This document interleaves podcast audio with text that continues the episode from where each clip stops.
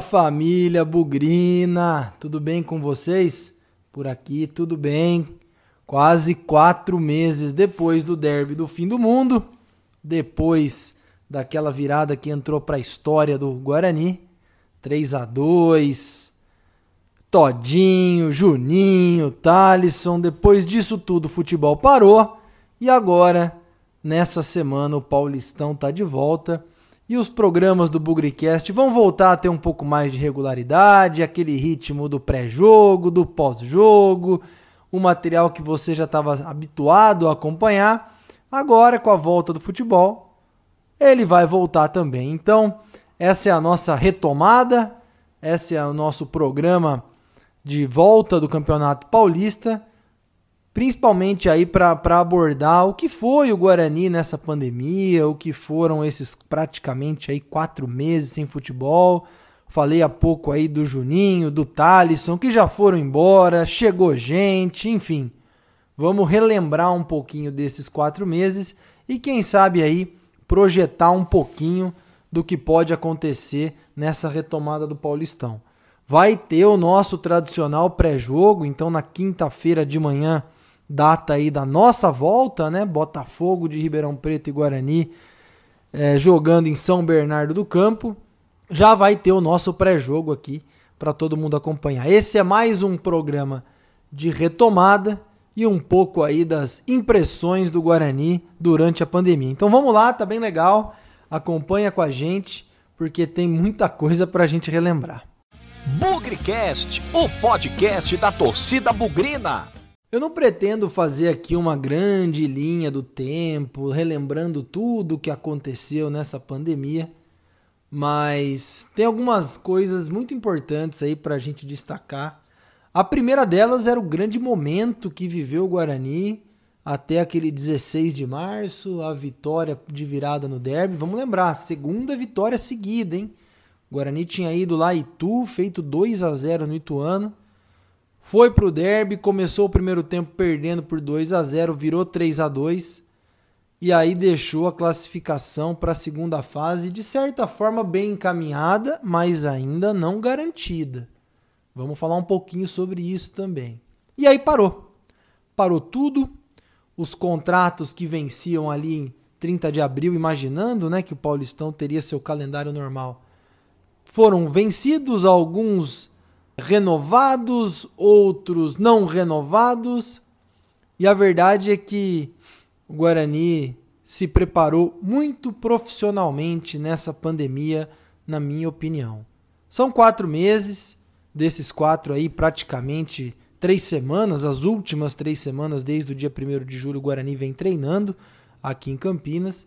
Mas todo o restante desse período, na minha opinião, extremamente profissional. E a gente vê isso pela forma como os jogadores têm treinado, né? A gente acompanhou aí os vídeos da TV Guarani. Vou falar um pouquinho sobre isso também.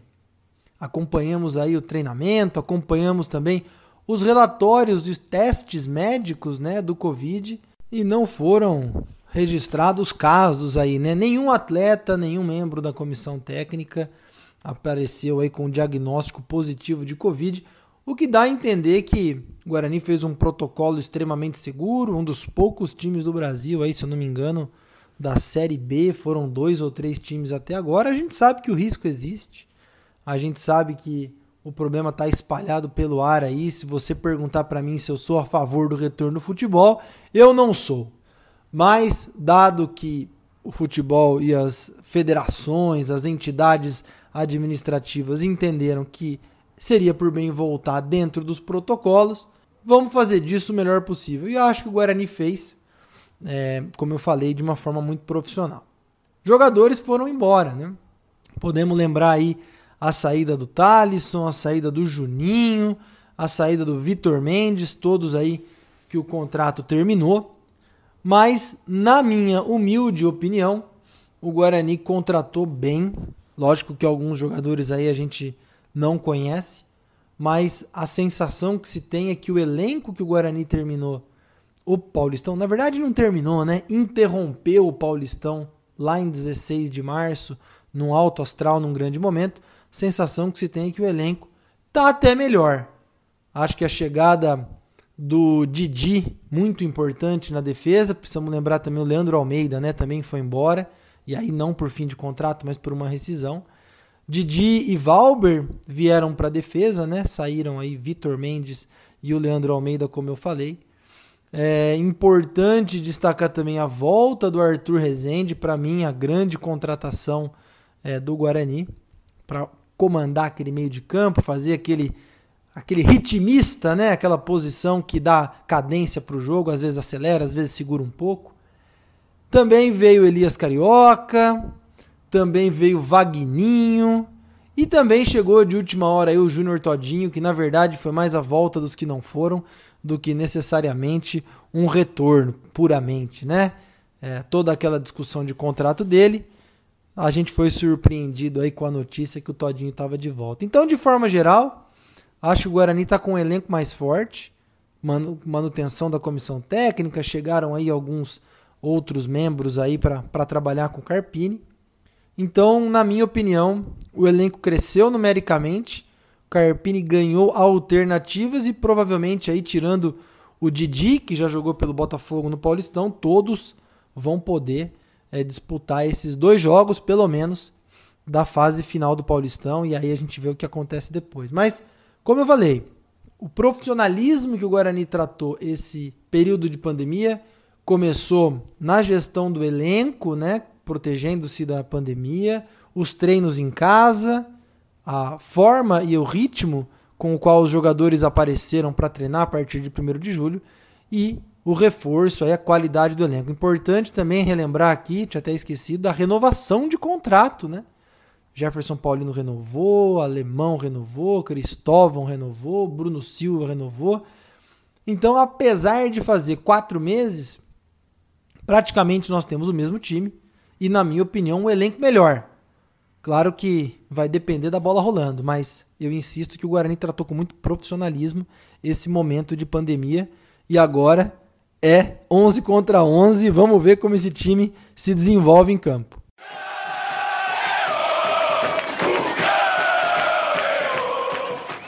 Eu gosto de reforçar o profissionalismo com o qual o Guarani trabalhou, porque não foram tempos fáceis, né? Vocês podem se lembrar que a queda de receita do Guarani foi drástica, é, não teve as cotas de televisão, era esperado para essa reta final, né? Públicos contra São Paulo, o próprio derby como entradas de receita extra que não aconteceram e não vão acontecer, o derby talvez alguma coisa. Também podemos lembrar aí da questão da, da Magnum, que segurou alguns pagamentos por determinação judicial que foram antecipados lá em 2016. Então, o fluxo de caixa do Guarani foi bastante comprometido. E é mais uma vez por isso que eu ressalto aqui o profissionalismo. Atrasou o salário no meio do caminho? Me parece que sim. Não tenho notícias se os salários ainda estão atrasados ou não. Ah, o mais importante é que, infelizmente, foram necessárias adequações, se eu não me engano, 25% de redução salarial é, dos jogadores. É, não são dias fáceis, né, gente? São dias de muita adaptação, mas eu insisto no profissionalismo com o qual o Guarani tentou trabalhar esse momento de pandemia. Não foi muito bem isso que a gente viu com muitos dos nossos concorrentes. O Guarani hoje consegue perceber a importância de se estar na primeira divisão do Paulistão e na Série B do Campeonato Brasileiro. A gente ficou muito tempo em Série A2, em Série C. É mais ou menos uma situação parecida a, considerando campeonatos nacionais, a situação pela qual passa o Santo André, o Mirassol, o Novo Horizontino, o próprio Ituano, Água Santa. Esses times, além de terem suas restrições financeiras, viram muitos dos jogadores ir embora para times da Série B, ou eventualmente para times da Série A, ou até para outros estaduais, como é o caso do Didi, que veio do Botafogo, um time da Série B também, mas houve essa troca. Então, o Guarani tem um calendário importante que permitiu segurar boa parte dos jogadores. Um calendário não só técnico, mas também financeiro. Né? As cotas de TV da Série B são muito importantes para garantir o salário desses atletas aí conseguir fazer contratos mais longos. A gente viu muito time é, aí pelo caminho perdendo 8, 9, 10, 12, 15 jogadores. Então é muito difícil a gente prever como serão aí os, os comportamentos desses adversários nos outros jogos que compõem o campeonato. É, eu não tenho dúvida que eles foram o máximo possível dentro do profissionalismo, né? trabalharam dessa forma, mas é esperada, quem sabe, uma queda técnica de alguns deles. Então, é, não temos que olhar o campeonato agora como a gente olhava quatro meses atrás.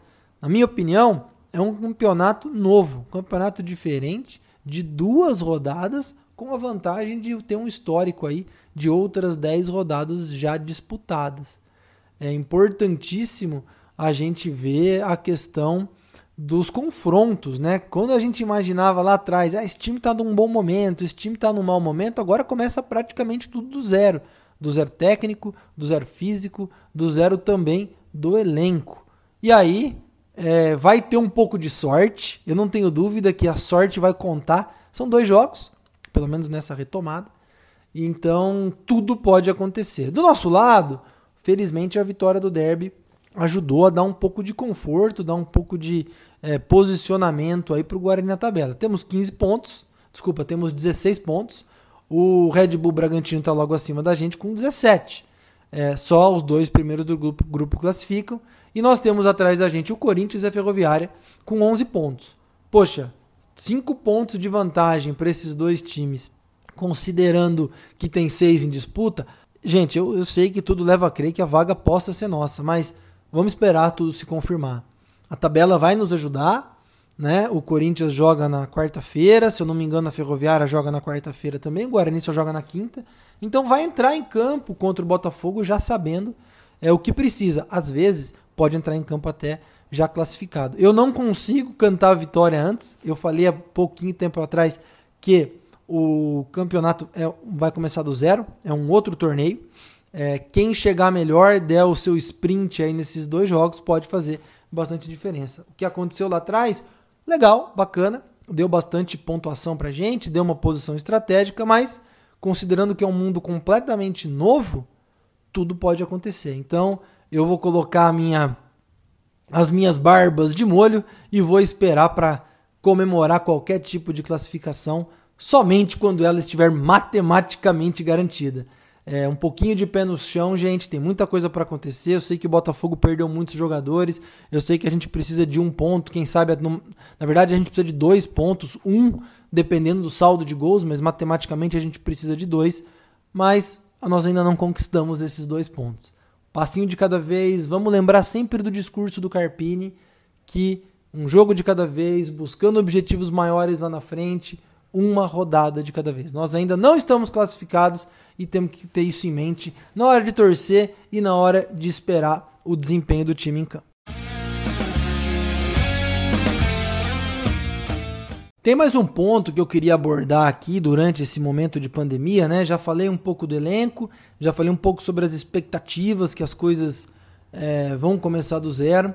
Mas eu também queria destacar aqui o bom trabalho, mais uma vez, dentro daquele conceito de profissionalismo que eu falei, o bom trabalho das interações e do engajamento aí que o Guarani tem proporcionado com os seus torcedores. Desde lá da live, no comecinho de abril, as próprias ações durante o aniversário do Guarani, o saxofone, as outras lives que aconteceram. Eu acho que isso tem dinamizado bastante o nosso departamento de comunicação e mais recentemente aí a nova plataforma da TV Guarani, a possibilidade de acompanhar em tempo real as coletivas, de acompanhar vídeos especiais do treinamento, né?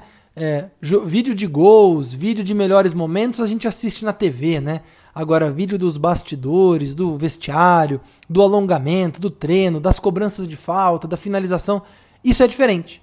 E talvez tenha sido, tenha sido essa a grande deixa para o departamento de comunicação aumentar o engajamento com os torcedores. O Guarani tem crescido fortemente no ranking é, dos clubes digitais, né? A quantidade de seguidores em Instagram, Twitter, Facebook, é, TikTok, o próprio YouTube. É, muito provavelmente aí o Guarani que já chegou a estar tá na posição número 50, deve estar tá aí na virada desse mês perto da posição 45, 46, 44, virou o mês de junho na 47. Então devagarzinho esses esforços começam a ser medidos é, em termos de números, em termos de ações, em termos de engajamento. Falamos muito sobre isso em lives recentes, acompanhamos como a torcida do Guarani é engajada E a gente sempre reclamou, a gente sempre questionou por que o Guarani não consegue interagir melhor com o torcedor. Eu acho que a gente tem que também colocar o pezinho no chão, que tudo isso é um processo de novidade para o Guarani, existe uma série de adaptações técnicas, adaptações de formato.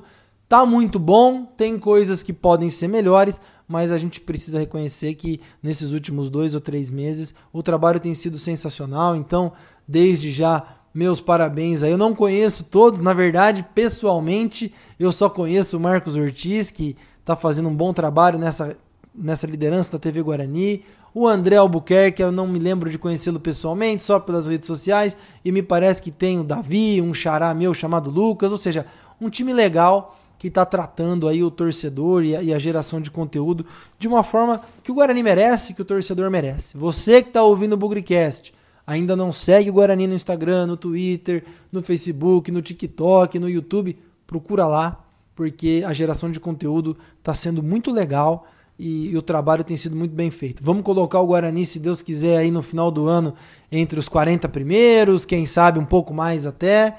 Acredito que as campanhas que o pessoal tem feito vão ajudar, mas também é óbvio, né? O desempenho do time em campo faz toda a diferença também. Agora, o que depender do departamento de comunicação, do próprio Guarani, eu acho que o trabalho tem sido muito bem feito. Outra ação que eu queria destacar aqui, aí não é mais é, institucional do Guarani, é um reconhecimento. Eu tive a oportunidade de falar isso com o Giovanni numa live que o Bugricast fez junto com o Zona Bugrina, outra página do Guarani na, nas redes sociais, é o incrível trabalho de engajamento das nossas torcidas organizadas e das bugrinas em ação com a comunidade, com as pessoas que necess são necessitadas. Você pode olhar nas ruas de Campinas, em todos muitos cruzamentos, em muitos locais tem muita gente na rua sofrendo os impactos da pandemia, da queda de receita, do, do endividamento. E esse pessoal tem feito um trabalho incrível em levar alimento, levar carinho, levar atenção, levar cobertores, tentar dar o um máximo de suporte e fazer ali a vida de alguém um pouco melhor por algum tempo. Lógico que a gente gostaria que todos tivessem uma boa vida, que os governantes pudessem proporcionar boas condições para a população, mas considerando que isso não tem sido possível já há algum tempo, meus parabéns para as Bugrinas em Ação, meus parabéns para a torcida Fúria Independente, para Guerreiros da Tribo, para a torcida jovem. O que vocês têm feito, muito mais do que pensar em Guarani, muito mais do que pensar na imagem do clube, é uma ação de seres humanos. E isso tem feito muita diferença hoje na vida das pessoas. Portanto, os parabéns do Bugricast, os meus parabéns, e tenho certeza que todo torcedor bugrino que participa, que ajuda, que contribui, tem sido muito, tem encontrado, tem se identificado muito com essas ações. Então, são dois momentos, um institucional e outro mais voltado para o lado social, o lado de relações com a comunidade, que tem que ser reconhecido durante esse momento de pandemia. Meus parabéns a todos vocês, muito obrigado e por favor, sabendo como a gente aqui no Bugricast puder ajudar, as páginas do Guarani também, é um grupo muito engajado, conta com a gente para a gente poder fazer aí esse essa ajuda, esse auxílio para fazer esses projetos crescerem ainda mais. Avante, avante, Pessoal, vou terminando esse programa aqui, já aquecendo as baterias, aquecendo os tamborins para a volta do futebol, dizendo que não dá para saber o que vai acontecer com o futebol daqui para frente. Eu vejo muita gente animada com a forma como o Guarani terminou o campeonato quatro meses atrás, mas são uma série de variáveis aí que mudaram muito. Pode ser que isso seja extremamente benéfico para o Guarani. Pode ser que não. A gente só vai saber quando a bola estiver rolando. Portanto, como eu falei nesse programa, eu só vou confirmar a classificação, só vou estar tá preocupado é, em comemorar uma vaga no mata-mata, que não acontece desde 2012, naquela campanha incrível que a gente foi parar na final. Só perdemos para o Santos, passamos pelo derby do século na semifinal, enfim, passamos pelo Palmeiras nas quartas de final. Eu acredito que é, só dá para confirmar e comemorar uma classificação quando ninguém mais conseguir chegar na gente na pontuação. Pode ser contra o Botafogo, pode ser, pode ser contra o São Paulo, pode ser, mas o importante é que depois da rodada contra o São Paulo, a gente esteja ou em primeiro ou em segundo lugar do nosso grupo. E aí garanta matematicamente a classificação para a próxima fase. Isso pode é, ser muito importante para a gente, né? É, a classificação para a Copa do Brasil depende aí é, de um bom posicionamento no mata-mata, na classificação aí pro quanto mais para frente a gente for no campeonato, maiores as nossas chances de estar na Copa do Brasil do ano que vem. E vocês sabem que estar na Copa do Brasil é extremamente vantajoso financeiramente. A gente precisa estar lá para avançar na primeira, para a segunda, para a terceira fase e ganhar aqueles, aquele, aquelas cotas poupudas de um milhão, dois milhões, três milhões de reais que para o nosso fluxo de caixa fazem muita diferença. Então, gente, pezinho no chão. Tem mais algumas horas até a nossa reestreia. Tem muita coisa para acontecer. O que nos trouxe até aqui é muito bom, mas o que nos trouxe até aqui ainda não é garantia de sucesso. A gente precisa entrar em campo contra o Botafogo, jogar melhor que o Botafogo, aproveitar as oportunidades e ganhar o jogo. Se os outros adversários tropeçarem, melhor, muito obrigado. Mas a gente precisa estar matematicamente classificado antes de fazer qualquer conjuntura, qualquer qualquer projeção aí do mata-mata. Tá bom, pessoal? Foi isso. É, entre em contato conosco aí nas nossas redes sociais. A gente está no Twitter, no Instagram, no Facebook, tudo no YouTube, tudo dentro com o nome Bugrecast. Procura a gente lá para a gente continuar crescendo, porque agora o futebol voltou. Volto daqui a pouco com o pré-jogo de Guarani Botafogo, Botafogo Guarani, vamos ter a presença de um convidado, enfim, as turbinas do Bugrecast estão voltando e, se Deus quiser, para contar uma história muito legal nesse Campeonato Paulista. Essa é a nossa torcida, essa é a nossa fé. E com história legal, com história triste, voltando de pandemia ou durante a pandemia, na vitória ou na derrota, hoje sempre Guarani. Avante, avante, meu bugre, que nós vibramos por ti, na vitória ou na derrota, hoje sempre Guarani. É Guarani, é Guarani, é Guarani. Guarani.